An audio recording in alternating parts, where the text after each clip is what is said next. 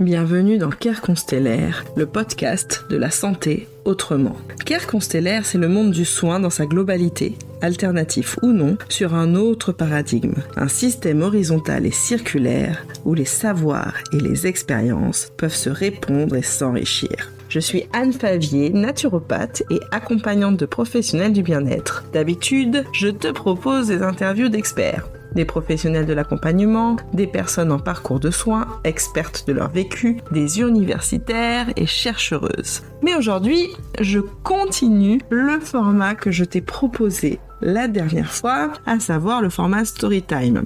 Pour cette première série Storytime, euh, je te proposais le sujet de la grossophobie, de la perte de poids, de la diète culture que j'ai introduit dans le dernier épisode, euh, qui est donc l'épisode 2 si tu as envie de regarder. Et aujourd'hui, j'ai envie de continuer sur ce sujet quant à ma perte de poids. Donc dans le précédent épisode, je t'expliquais que j'avais eu des problématiques autour du poids et de la prise de poids un peu toute ma vie et que récemment, euh, à l'été dernier, j'ai eu une grosse perte de poids non intentionnelle due à un déclenchement d'un diabète et ça a fait un peu euh, révolution dans ma vie de me retrouver euh, dans une situation et dans un corps tant euh, désiré, si longtemps souhaité, si longtemps désiré, après tant d'années, puisque j'ai quand même 35 ans. Euh, et je pense que c'est très intéressant de discuter de ces sujets parce que euh, c'est assez rare de d'acquérir un privilège dans sa vie ou en tout cas voilà de passer d'une position de personne minorisée à une position de personnes euh, dominantes, de personnes qui rentrent dans la norme. Et euh, j'avais un petit peu échangé avec vous sur Instagram. Ça vous intéressait de d'avoir euh, cette perspective assez spécifique là, puisque je ne vais évidemment pas arrêter d'avoir une posture anti-diète culture, une posture militante contre la grossophobie. Aujourd'hui, du coup, je trouve que ce serait intéressant de parler de de ce qui a changé avec euh, ma perte de poids. Euh, parce que c'est quelque chose qu'on fantasme beaucoup quand on est grosse. C'est de se dire, euh, voilà, quand je serai mince, je serai comme si je serai comme ça, avec quand même dans l'idée derrière que quand on sera mince, on sera heureuse principalement. Voilà, quand on sera mince, on sera beau, on sera heureuse, on n'aura plus tel ou tel problème, euh, tout sera merveilleux, globalement, puisque c'est ce que nous vend euh, la société euh, grossophobe et c'est ce sur quoi repose la culture des régimes. On achète tous ces régimes, on fait une fixette sur le fait de perdre du poids, le fait d'être mince, parce que on est dans une société qui nous dit la minceur c'est le bonheur. Alors quid de ce qui se passe pour moi maintenant, euh, sachant que je ne me considère pas non plus euh, d'une minceur euh, si normative que ça, parce que là actuellement je fais à peu près un 42 je dirais. voilà, je fais pas non plus du 36-38, mais je suis arrivée à une morphologie, un poids, une taille de vêtements qui me confère quand même un certain nombre de privilèges. La première chose euh, que je voulais aborder, c'est la question de la charge mentale. Euh, quand on est une personne grosse, il y a une charge mentale spécifique qui est, à mon sens, vraiment énorme. Et du coup, je vais donner euh, les exemples dans ma vie qui étaient hyper marquants pour moi quand j'étais grosse. Il y avait par exemple la question des vêtements. Donc euh, trouver des vêtements à sa taille, trouver des jolis vêtements à sa taille, trouver des vêtements de qualité à sa taille, ça c'était un vrai enjeu au final. Il y avait d'abord la première chose de faire du shopping, qui est quand même une activité euh, sociale, en fait, associée quand même à de la sociabilité entre amis, euh, surtout quand on est ado. Euh, ça a toujours été une très grande source de stress pour moi, euh, les sessions shopping, et au final j'en ai fait très peu. en très petits groupes et avec plutôt des personnes très proches parce que euh, faire du shopping quand on est grosse, c'est s'exposer à la déception, s'exposer à la honte parce qu'on va rentrer dans un magasin et il va pas y avoir notre taille euh, ou il va y avoir éventuellement notre taille mais pas une taille au-dessus donc il n'y a pas vraiment de marge si euh, la coupe ne nous correspond pas. On peut s'exposer à des regards ou à des remarques des vendeuses. C'est pas évident et c'est très blessant d'aller faire du shopping avec une amie et de voir que cette personne-là essaye plein de vêtements à l'embarras du choix. Nous, on est là peut-être pour la conseiller sur euh, ce qui lui va plus ou moins bien. Alors que nous, euh, on ne trouve rien ou alors euh, il y a une seule chose qui va nous aller et du coup on va, on va acheter cette chose-là mais aussi un peu par dépit et par absence de choix. Donc ça c'est assez difficile, sachant que c'est complètement ridicule puisque les tailles, euh, les, grandes tailles entre guillemets sont les tailles qui partent le plus rapidement dans, les magasins euh, euh, voilà, classiques d'habillement. Donc après, ça veut dire que on adopte une posture où on va commander ses vêtements en ligne. et commander ses vêtements en ligne, c'est aussi un peu un défi, puisqu'il va falloir arriver à identifier euh, les marques qui nous vont, euh, quelle taille on fait dans ces marques sans pouvoir essayer, euh, voilà, éventuellement faire venir, faire repartir, avec encore une fois ce sentiment de honte qui peut être très présent. Après, voilà, ça devient aussi très chronophage parce qu'on va passer beaucoup de temps et d'énergie à chercher, à chercher la marque qui va bien, à chercher la forme qui va bien, à chercher quelle taille on fait, etc., etc. Euh, et par exemple, euh, moi j'étais euh, soulagée et ravie quand j'ai trouvé une marque de vêtements qui non seulement proposait un large éventail de taille avec la mienne à l'intérieur et des mesures des vêtements. Parce que moi, par exemple, je suis quelqu'un qui a des bras plus gros je pense que la moyenne, en tout cas dans ma famille maternelle, on a, plutôt tendance à avoir des, gros bras. Euh, et euh, je pouvais faire euh, une taille par rapport à, mon buste, mais que mes bras ne rentrent pas dans les manches, par exemple. Et un jour, j'ai trouvé une marque de vêtements qui s'appelle Quintessence, qui est une belle marque française en plus, qui indiquait la largeur des manches. Donc ça m'a permis de faire un choix éclairé et de recevoir des vêtements parfaitement à ma taille. Et ça, euh, j'ai aussi du coup ensuite pris le réflexe de d'envoyer des mails aux petites marques un peu éthiques qui m'intéressaient pour euh, demander ces informations là pour pouvoir euh, ensuite comparer avec voilà des vêtements que j'avais déjà. Je l'ai fait avec le t-shirt propre par exemple. Et m'alléger un petit peu à ce niveau là mais ça allège ma charge mentale euh, parce que j'ai des ressources, je trouve des réponses à mes besoins, mais malgré tout, je suis par rapport à une consommatrice lambda dans une position très proactive d'aller solliciter, d'aller chercher de l'information, d'aller recouper les informations pour. Je suis pas dans une euh, démarche plaisir quand je fais du shopping et que je suis grosse, parce qu'il y a tous ces éléments-là qui vont venir parasiter euh, ce moment avec bah, quelque part en tâche de fond du trauma. Et quelque chose qui est vraiment très énervant, enfin moi qui me qui m'agace beaucoup, ce sont euh, toutes ces petites marques euh, éthiques françaises qui euh, ne font pas d'efforts là-dessus, mais j'irai même plus loin, c'est qui n'ont aucune politique sur ces sujets. C'est-à-dire que je ne comprends pas comment on peut lancer une marque de vêtements éthiques avec voilà des matières nobles comme le coton bio, comme le lin, fabriqués en France ou au Portugal, etc.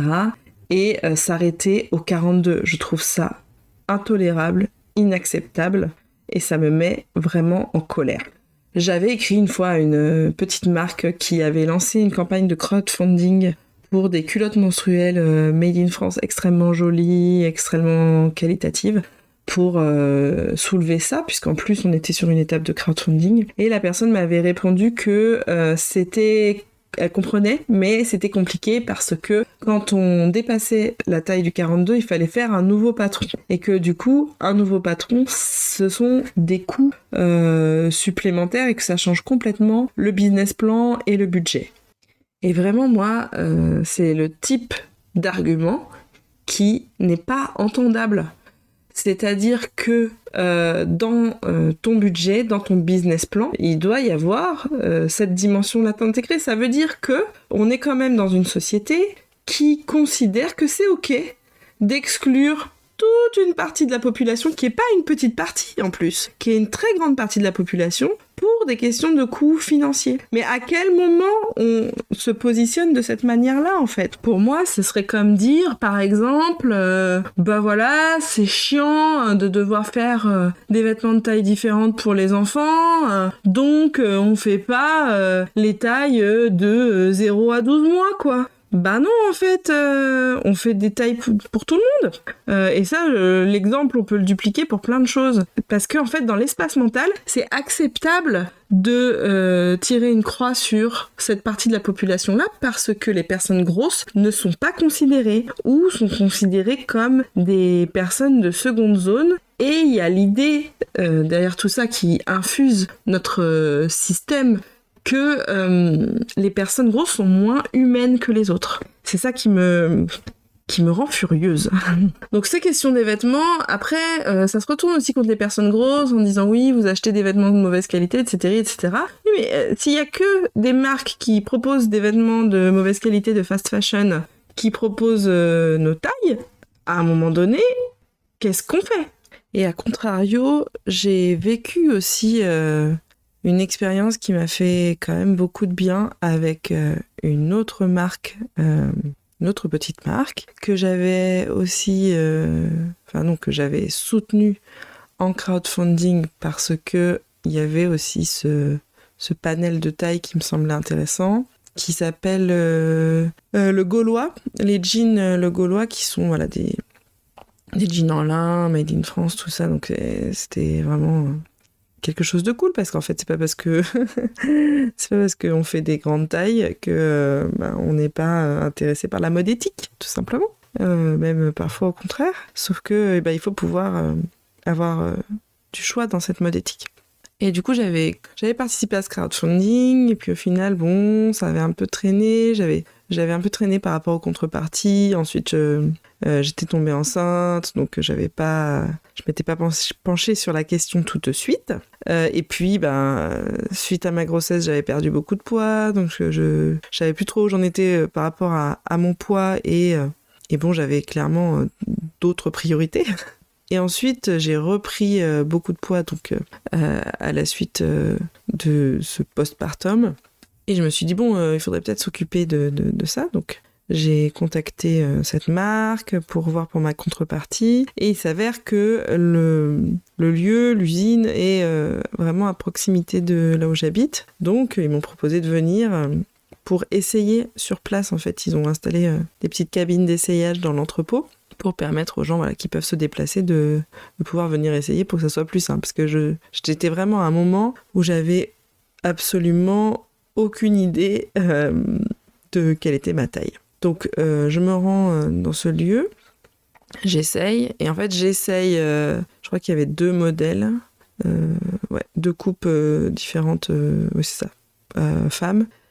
J'essaye les plus grandes tailles et ça va pas. Enfin, j'arrive à rentrer dedans, je ferme à la sueur de mon front le pantalon, mais ça me serre énormément et donc c'est super compliqué quoi. Et là, je me dis, euh, donc là, tout le trauma qui remonte, euh, la sensation de honte, je me dis, bah voilà, euh, je rentre pas dedans, quoi, c'est la plus grande taille et tout. Et dans l'équipe, il y avait une stagiaire qui faisait, voilà, qui était là pour m'accompagner dans cet essayage et elle me demande comment ça va. Je lui dis, bah, je rentre dedans, mais là, c'est pas du tout confortable, je, c'est vraiment trop serré. Et là, elle me dit, mais pas de problème. je suis modéliste. Et ce qu'on va faire, c'est qu'on va euh, prendre vos mesures et on va faire euh, une taille au-dessus. on va faire une taille au-dessus. Et vraiment, j'étais sidérée quand elle m'a dit ça. Enfin, je, je m'attendais pas du tout à ça, quoi, parce que ça n'arrive jamais. Et voilà, puis avec une fluidité aussi euh, un peu déconcertante, c'est-à-dire que j'ai pas senti de surprise dans son dans sa voix, j'ai pas senti de jugement dans son regard ni rien quoi, c'était vraiment fluide. C'était vraiment de technique logistique, bah voilà, la taille va pas, on fait une taille au-dessus et puis c'est tout. Et ça, je trouve que ça ça a aussi un pouvoir de guérison en soi. Et euh, voilà, elle allée valider ça avec le patron qui était tout à fait ok. Euh, voilà, ils étaient super cool en me disant bon, par contre, il faudra compter 2-3 semaines pour, pour le recevoir et tout.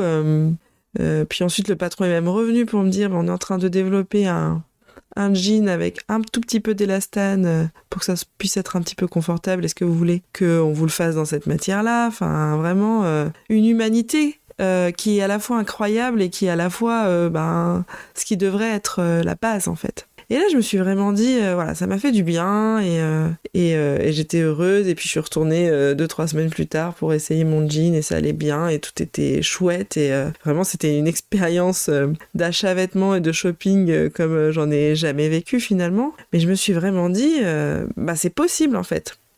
C'est possible. Ils peuvent pas faire ça forcément, ils peuvent pas communiquer là-dessus parce que ça pourrait devenir euh, logistiquement compliqué. Mais euh, on peut quand même faire des choses. Et je pense aux personnes, euh, parce que voilà, dans les, dans les personnes grosses, le mouvement de, de fat activiste a créé un peu des, des catégories en fait de grosseur qui correspondent à quand même différents vécus. Et pour des personnes qui sont par exemple infinifat ou euh, voilà qui, qui, ont des corps euh, gros mais qui qui éclatent vraiment euh, la norme pour le coup et, qui trouvent des vêtements nulle part je me dis qu'en fait on a besoin de on a besoin de ça. Et puis il me semble que après coup bah, juste ils ont intégré la taille au-dessus dans leur dans leur confection et dans leur catalogue d'office. Donc on peut le faire. Je pense que c'est vraiment une question de volonté. C'est vraiment une question de volonté. C'est vraiment un mindset de se dire, bah en fait, euh, les personnes, il y a des personnes qui font du temps au temps et on fait des vêtements du temps au temps. C'est pas une question de coût à l'investissement parce qu'en plus, le, retour sur investissement, à mon avis, il est là parce que les personnes qui ne trouvent pas de vêtements à leur taille, qui ont néanmoins du pouvoir d'achat euh, et du budget à mettre là-dedans et qui ont euh, une conscience écologique et éthique pour acheter des vêtements voilà, de, marques françaises, de fabrication française, européenne. Il euh, y en a. Donc ça veut dire qu'effectivement, euh, au lancement, on, va peut-être euh, avoir besoin d'un budget double pour lancer sa marque. Mais le retour sur investissement, il est là, sachant qu'il y a tellement peu de marques qui font cet effort-là que les personnes grosses, quand il y en a, elles y vont, quoi.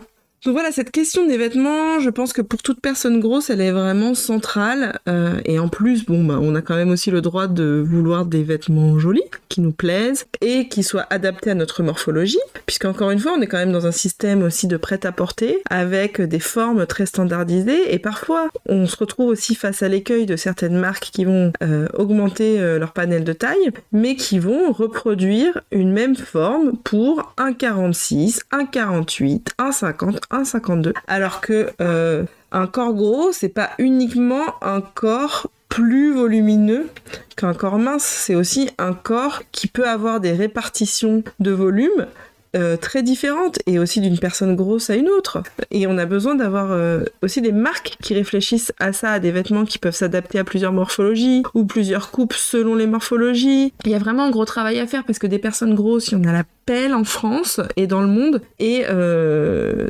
il y, a, y, a, un marché derrière ça. C'est quand même très révélateur que euh, on soit dans une situation où on est quand même dans une société capitaliste. Donc normalement dans une société capitaliste, s'il y a un marché pour quelque chose, on s'empare euh, de cette opportunité-là de faire du profit.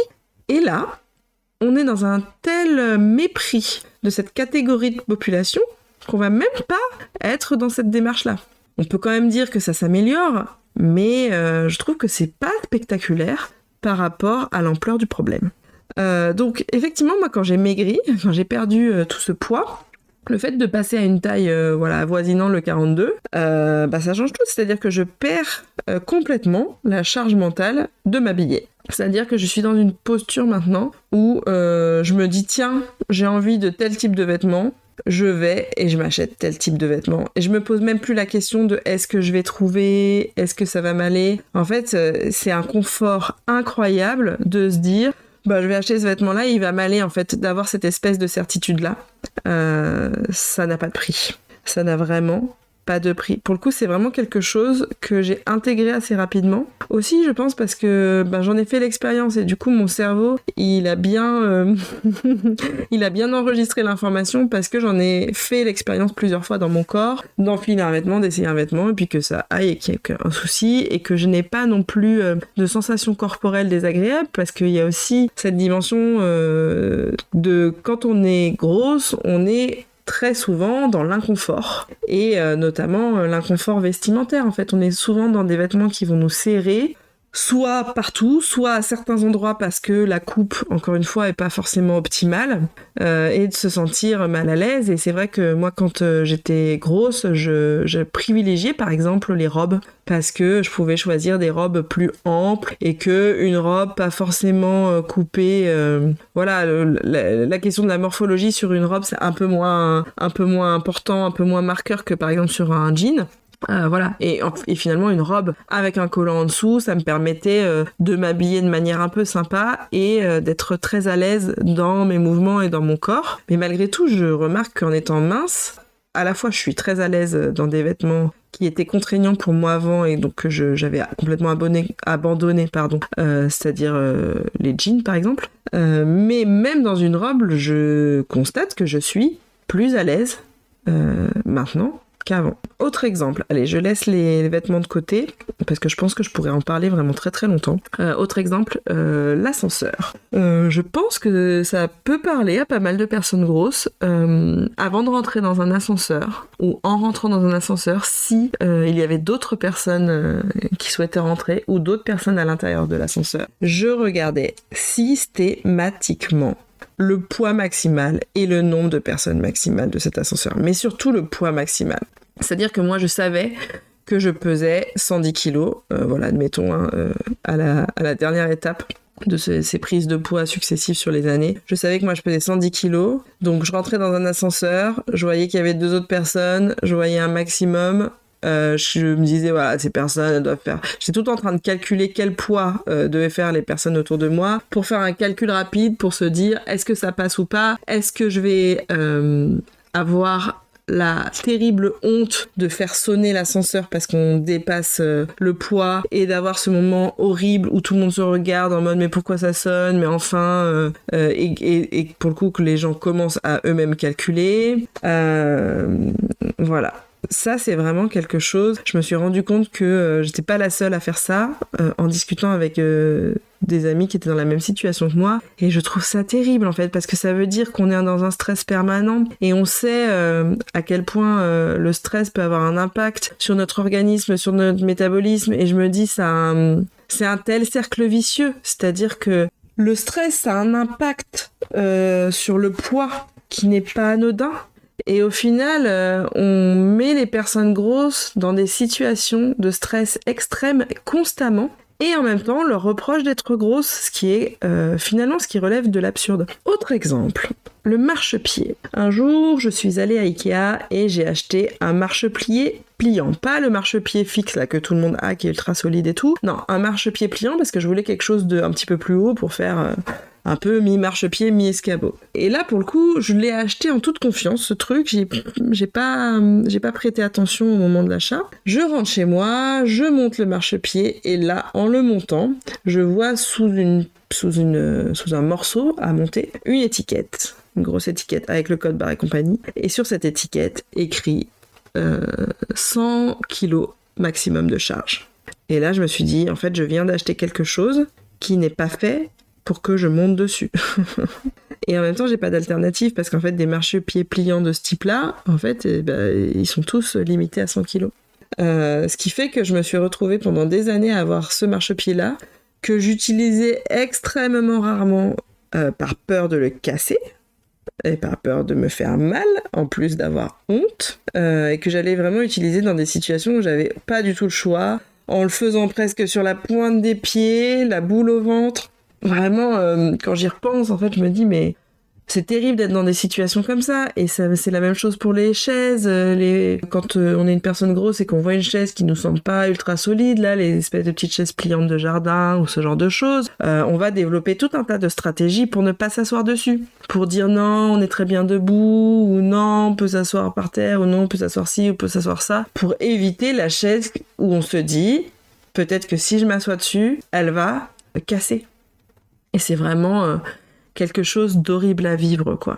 Et c'est pareil pour les fauteuils. Alors les fauteuils, souvent, les fauteuils sont, les fauteuils à accoudoir ont tendance à être beaucoup trop étroits et du coup on, essaie, on a peur de pas passer ou aussi on passe, on se sent mal à l'intérieur. C'est pareil pour les tables de massage par, exemple. La question de l'accès aux soins et aux care des personnes grosses, c'est pas juste dans la tête entre guillemets, même si c'est une approche qui m'énerve énormément c'est aussi très concret. C'est-à-dire que une personne grosse, elle va hésiter peut-être à aller se faire faire un massage. Pourquoi? Mais parce que déjà elle est grosse, donc elle peut avoir de la honte euh, par rapport au fait de montrer son corps euh, de manière dénudée, ou en tout cas se sentir plutôt mal à l'aise. Euh, elle-même par rapport à sa grossophobie internalisée, par rapport à son trauma aussi, de tout ce qu'elle a pu vivre par rapport à son poids dans sa vie. Elle peut avoir peur aussi bah, d'être confrontée à la grossophobie euh, des personnes qui massent, euh, voilà.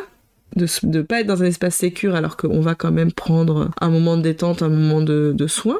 Et concrètement, de monter sur une table de massage qui peut-être cédera sous son poids, ou en tout cas sera très inconfortable parce que pas du tout assez large. Et euh, on est censé se relâcher pour un massage, mais si on a les bras qui dépassent par exemple, comment est-ce qu'on peut se relâcher pour un massage? Euh, C'est toutes ces questions-là en fait qui sont euh, qui sont cruciales et en fait quand on est mince on se pose pas la question et ça ça m'apparaît d'autant plus visiblement et évidemment que j'ai perdu ce poids et que je peux constater dans mon corps et dans mon expérience la différence.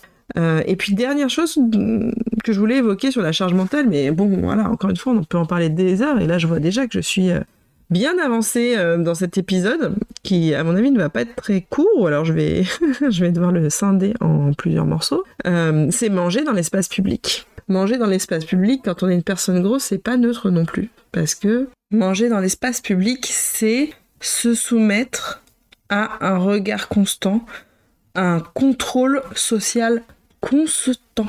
Et euh, quand je dis ça, c'est dans l'espace public, c'est-à-dire dans la rue, une personne grosse qui va manger une glace ou qui va manger un sandwich, par exemple, en marchant dans la rue, c'est vraiment quelque chose en termes de regard des personnes autour, parfois même de remarques euh, à voix haute sous forme, sous déguisement de conseils bienveillants. Euh, des conseils qui sont donnés sous couvert de préoccupations pour la santé des personnes grosses, Bon, euh, est-ce qu'on peut aussi euh, questionner un petit peu la préoccupation de quelqu'un, d'un inconnu euh, Voilà, c'est un petit peu étrange comme ça de, de se préoccuper à ce point d'inconnus, au point d'aller carrément intervenir dans leur vie, leur parler alors qu'on les connaît pas, sachant qu'on est quand même français. On n'est pas quand même dans une culture où on va aller s'adresser comme ça à des inconnus dans la rue pour un oui ou pour un non.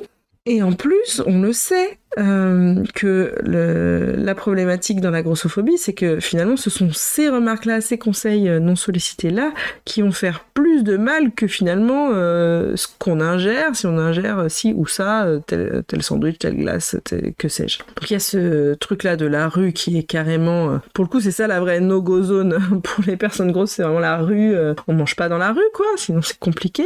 ça crée aussi hein, la charge mentale que ça crée, c'est que on va aussi réfléchir à euh, nos temps de repas pour éviter de manger dans la rue. Et donc, quand euh, on peut avoir une vie très active, voilà, à courir à droite à gauche, finalement, on va s'arranger pour quand même ne pas faire quelque chose qui aurait été ultra pratique pour nous, pour s'éviter ça. Ou alors, si on ne peut pas se l'éviter, ben, finalement, on subit euh, la charge mentale de cette réprobation du corps social, finalement. Et euh, quand je dis manger dans l'espace public, je parle aussi des restaurants, hein, tout simplement parce que euh, quand on va aller au restaurant, on, va se sentir euh, en constant dilemme et débat interne sur ce qu'on va choisir sur la carte, parce que si on choisit pas la salade, que vont penser les personnes avec qui on mange, que vont penser les, les, serveuses, que vont penser les personnes qu'on connaît pas qui sont au table autour. Enfin, c'est vraiment, c'est tentaculaire en fait. Et quand on parle de charge mentale, c'est de la charge mentale. C'est là, ce sont quelques exemples que j'ai donnés jusqu'à maintenant et ça a pris un certain temps déjà de donner ces quelques exemples. Et ce sont des choses qui euh, peuvent sembler anodines. Et il n'y a pas que ça, loin de là. Alors je vais m'arrêter là parce que j'ai déjà parlé euh, une demi-heure de ces sujets. J'avais prévu de parler d'encore énormément d'autres choses, mais euh, sinon ça va faire un épisode très très très très long. Donc je m'arrête ici